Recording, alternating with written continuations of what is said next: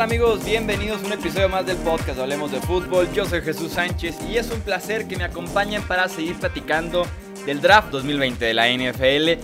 Ya subimos eh, análisis de las 32 selecciones de la primera ronda. Fue un resumen del en vivo que tuvimos en YouTube, que nuevamente muchísimas gracias. Estoy sorprendido por la eh, reacción y el apoyo que recibió ese en vivo. Fueron cuatro horas, es el tercer año que lo hacemos y sin duda alguna eh, cada vez va mejorando en números, en producción, en la calidad de los invitados, etcétera, etcétera. Entonces nuevamente muchas gracias.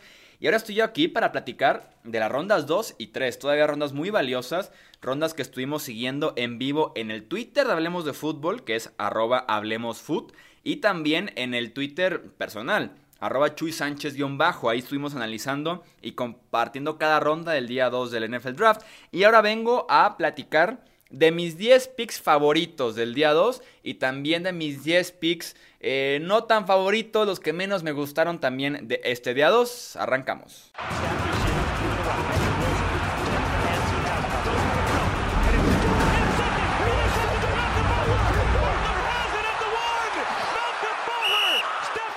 Como anuncio, si quieren leer análisis de las selecciones de equipos, si no la menciono entre mis 10 favoritos o 10 no favoritos, en mi Twitter, insisto, ahí analicé cada selección de la segunda y de la tercera ronda.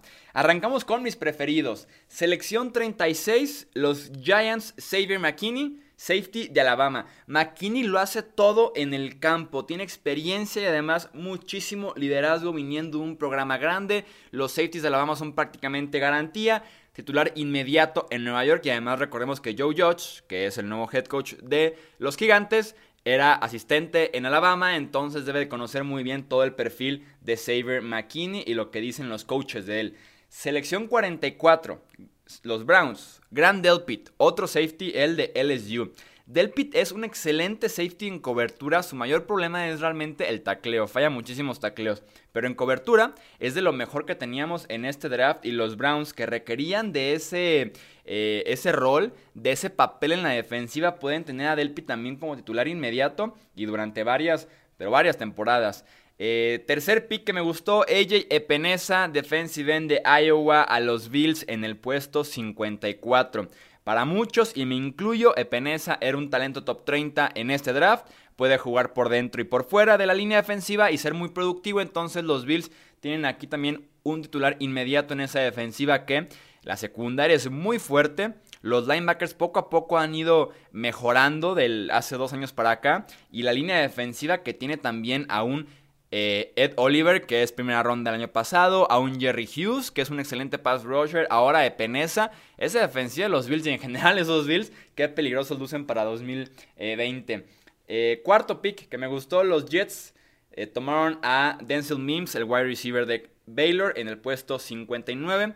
Por su tamaño, velocidad y habilidad, Mims tiene el potencial para poder convertirse en un wide receiver número uno. Los Jets optaron por tackle ofensivo en la primera ronda y vinieron en la segunda ronda por su, por su receptor y me encanta la selección de Mims. Christian Fulton, cornerback de LSU, llegó a los Titans con la selección 61, cuando para algunos era prospecto de primera ronda.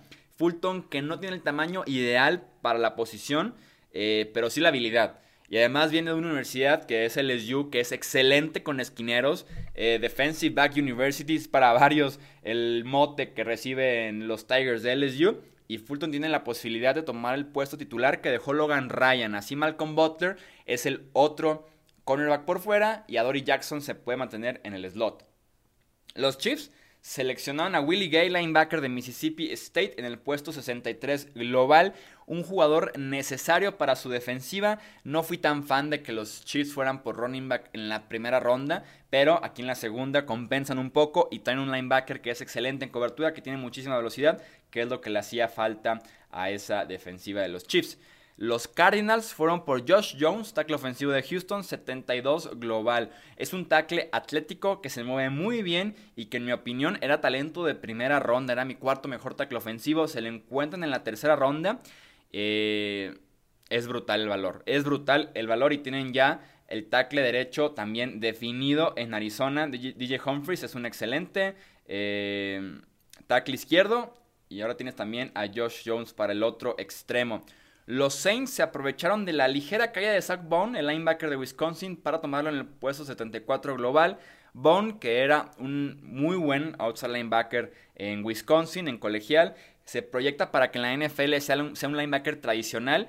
Creo que le caería muy bien, dejando a Mario Davis en el centro de la formación y Bone que lo acompañe a un costado y que en algunas terceras vaya por el quarterback rival. Es un excelente valor Zach Bone a los Saints en el 74.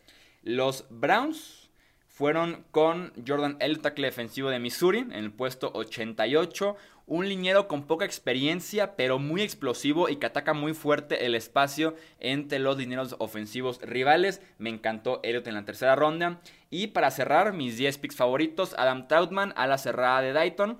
Era para algunos el mejor de todo el draft. Para mí era mi ala cerrada número 2.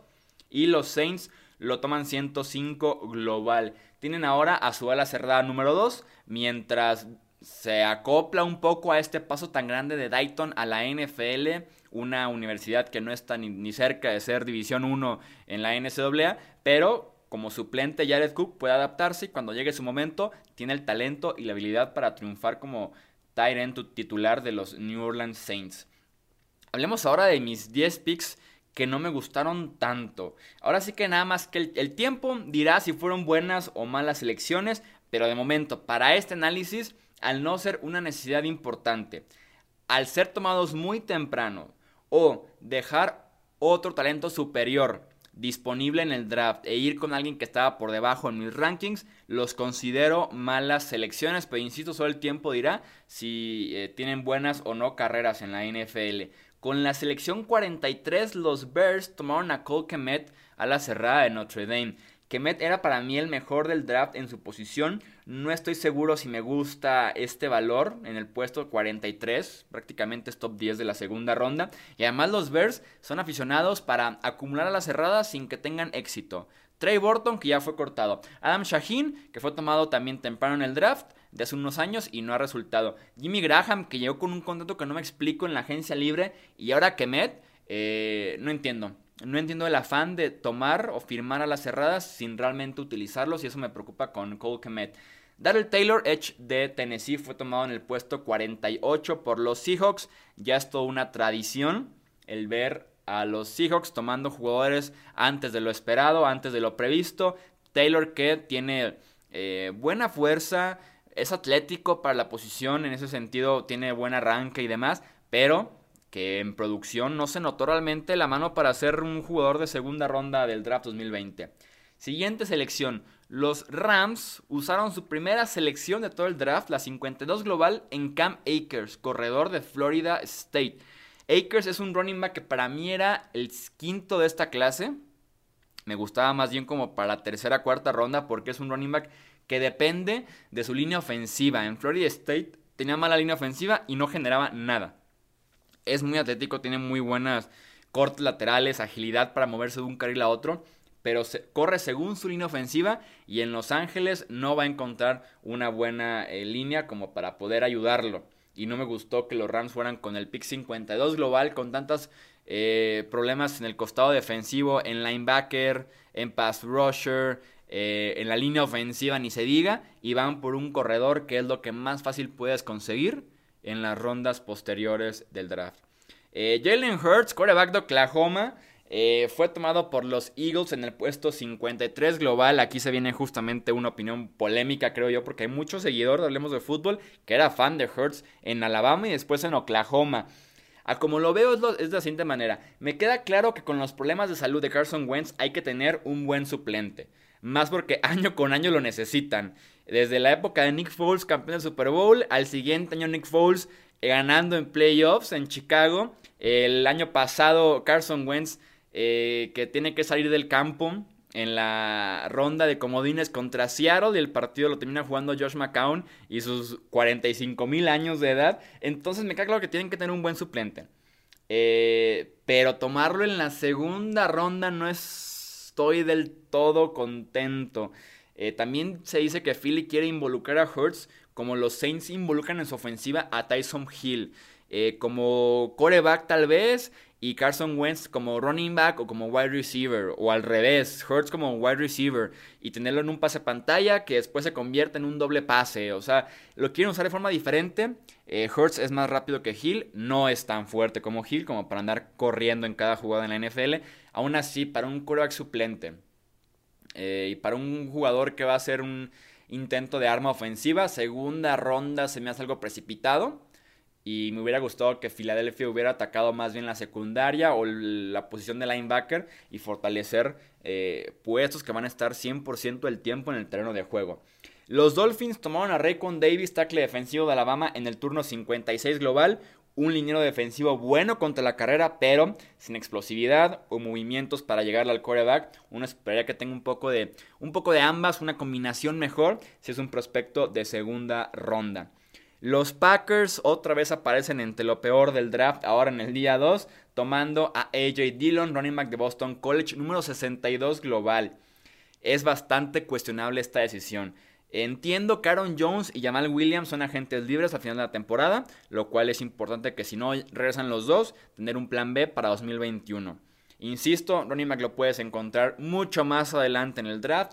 Y un running back como AJ Dillon lo puedes encontrar con mayor razón más adelante en el draft. Era un prospecto de cuarta, quinta ronda que se va en la segunda a Green Bay. Dillon es un running back que estaba hecho para la NFL hace 30 años. Que va norte-sur, cero agilidad lateral, cero movimientos de cortes, cambios de dirección, etc. Y cero también aportes en el juego aéreo. Entonces, eh, creo que te puedes encontrar un Dillon sin ningún problema más adelante. Y en la segunda ronda, si vas por un running back que por lo menos sea un poco más completo, un poco más explosivo, como un J.K. Dobbins, como un de Andre Swift, y no con A.J. Dillon, pero sí, nuevamente aparecen los Packers entre lo peor del draft. Tenemos con los Dolphins también en el pick número 70, toman a Brandon Jones, safety de Texas. Excelente atleta. Eh, castiga al ofensivo que pasa por su zona, golpea bastante fuerte, pero en cobertura para hacer un safety deja muchísimo que desear. Tenemos también a Jabari Zúñiga, Edge de Florida, fue tomado 79 global por los Jets. Excelente atleta, tal vez de los mejores en el draft, más completos en cuestión física, pero no tiene producción colegial contra ataques competitivos en Florida. Se aprovechó de la competencia eh, menor para lucirse en los partidos de los Gators, pero cuando se competía contra tackles mejores, no aparecía Jabari Zúñiga. Y los Texans fueron con Jonathan Greenard, que es el otro edge de Florida en el puesto 90. Su técnica es buena, en ese sentido no falla mucho, pero su habilidad atlética, su aceleración, su explosividad, la flexibilidad para darle la vuelta al tackle ofensivo por afuera está hasta por debajo del promedio. Entonces creo que está limitado mucho en ese sentido en la NFL. Y para cerrar, este top 10 de mis picks menos favoritos están los Raiders que tomaron a Tanner Muse, safety de Clemson, en el puesto número 100 global, un jugador proyectado a ser linebacker en la NFL por tan pobre movimiento que tiene en espacio. Para hacer un safety en la NFL en cobertura, el girar las caderas, el cambiar de dirección lateralmente, no está listo y a ver cómo lo utilizan los Raiders en ese sentido. Los leo ahora ustedes en, en, las, en las redes sociales, en los comentarios de Facebook, Twitter e Instagram para que me ayuden a decirme cuáles fueron sus picks favoritos del día 2 y cuáles les generaron, les generaron dudas. Ojalá que si se trata de su equipo sean solamente picks favoritos para que les vaya bien, pero sí. Tendremos más contenido del draft aquí en Hablemos de Fútbol. En los próximos días se vienen calificaciones. A la gente le encantan las calificaciones y se vienen próximamente en Hablemos de Fútbol calificar a cada equipo de la NFL, división por división. Tendremos invitados para hablar de esas calificaciones, así que suscríbanse Hablemos de Fútbol.